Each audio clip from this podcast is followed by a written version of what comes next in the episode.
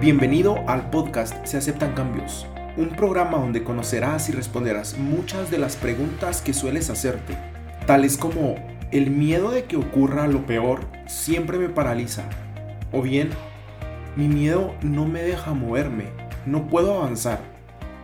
Si has tenido este tipo de pensamientos, quédate, porque te ayudaré hoy a responderlas y notarás que un pequeño cambio puede hacer una gran diferencia. Gracias por acompañarme. Comenzamos. Quiero empezar el día de hoy con la siguiente frase. El miedo no es más que un deseo al revés. ¿Cuántas veces has sentido miedo de realizar algo que tienes deseo pero no logras avanzar por miedo a no lograrlo como lo esperas? Por miedo a que no resulte como lo imaginas. En el episodio de Sufres de desequilibrio emocional, hablamos acerca de qué significan nuestros distintos tipos de emociones y cómo éstas nos ayudan. Si no lo has escuchado, te invito a que lo hagas. Y es que el miedo es, como muchas de nuestras otras emociones, una herramienta que está allí para alertarnos, para señalar algo que puede causarnos daño. Y como las demás emociones, debes aprender a usar tu miedo para tu bien. ¿A qué me refiero con esto? Existen dos tipos de miedo. Número uno, el real. Es el miedo que sientes cuando estás pasando por una situación y tu vida o tú corren cierto tipo de peligro. Estás viviendo una situación que te genera miedo y este es real. Y te lleva a hacer o a elaborar algún plan de acción para salir de esa situación.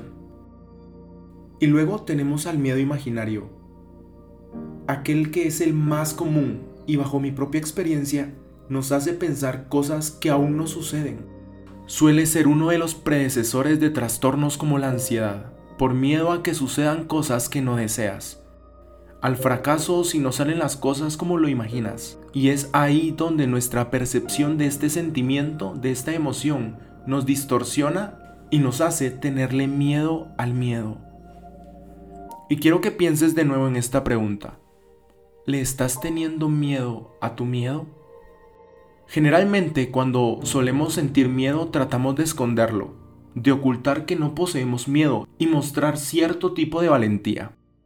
Pero hoy quiero enseñarte que es normal sentir miedo. Pero la mejor parte ocurre cuando empezamos a utilizar ese miedo como una ayuda para salir de esa situación que nos genera miedo y déjame ponerte unos ejemplos. Estás emprendiendo un nuevo negocio y tienes miedo de fracasar? Es un miedo que ocurre normalmente. Y si tu preocupación es no generar lo suficiente, no vender lo que esperas, el miedo te ayuda a tomar un plan de acción y a hacer una planificación estratégica exitosa para lograr salir adelante y obtener esas ventas, obtener ese éxito con tu nuevo emprendimiento.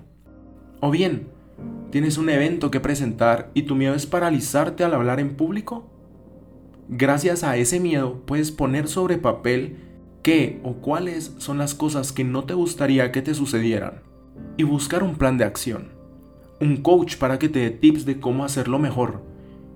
Un libro de public speaking, etc. El miedo es muy normal en tu vida. El miedo está, como muchas de las otras emociones, para ayudarte.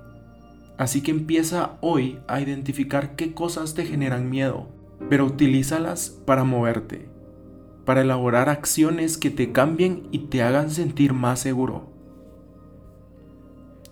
Y quiero dejarte con esta frase. Vive como si el miedo al fracaso no existiera. Porque quiero que pienses, ¿qué harías hoy si no tuvieras miedo?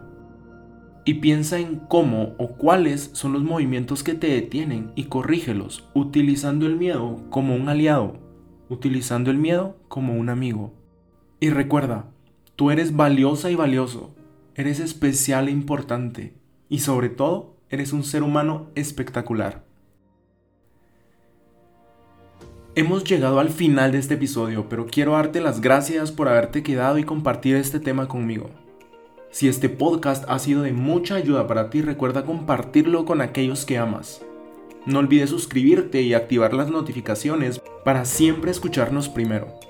También puedes escribirnos en nuestro Instagram arroba se aceptan cambios. Estaré feliz de leerte y conocerte.